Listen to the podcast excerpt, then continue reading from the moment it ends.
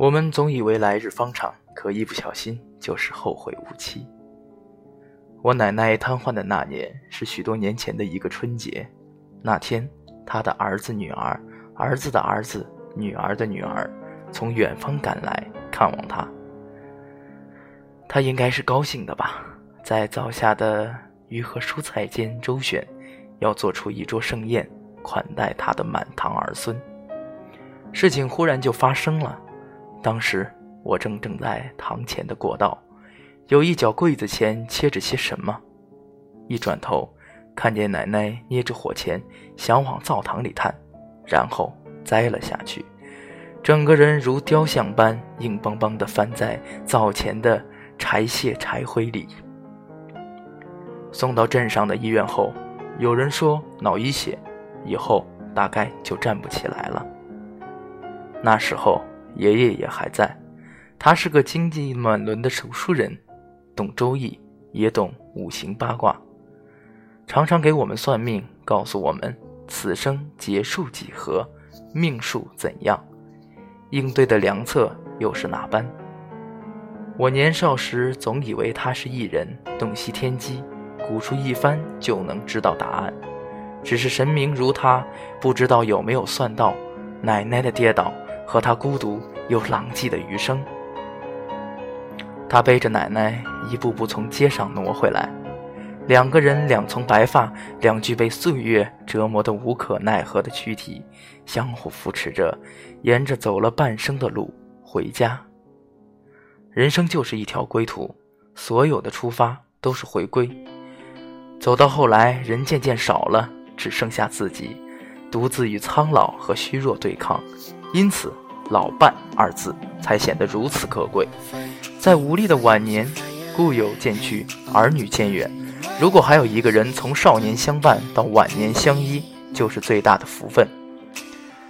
在爷爷背着奶奶进门以前，我一直以为夫妻多么苟且，男女算多计较。但见他们的那一刻，忽然懂得什么是相依为命，什么叫做唇亡齿寒，什么是爱。他们是年少夫妻，一起经战火，一起受破坏，一起迎来晚年寂静，儿孙满堂，生命渐如油尽灯枯。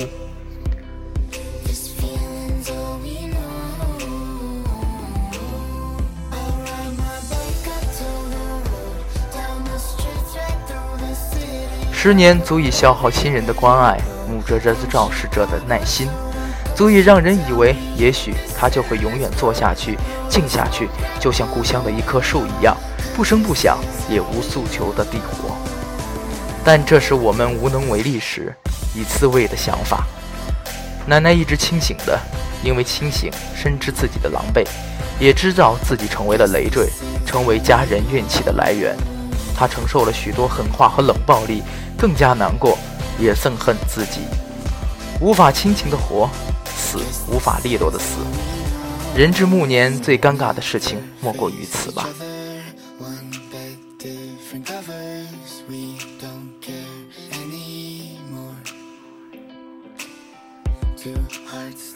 当时只听懂奶奶的话，缸里的水不多了，时间是有限的，珍惜眼前的人。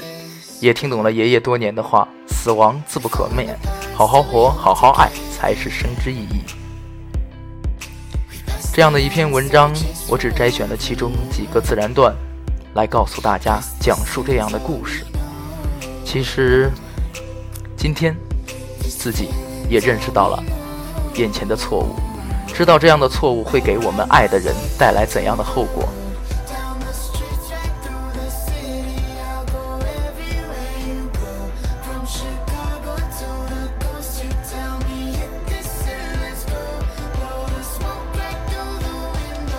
现在看来，我忽然懂得什么是相依为命，什么是楚王齿寒，什么才是我真正需要的爱。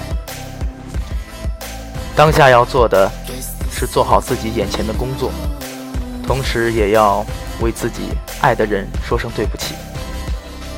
且行且珍惜，我的未来一定会好的，我们的未来一定。也会很好的。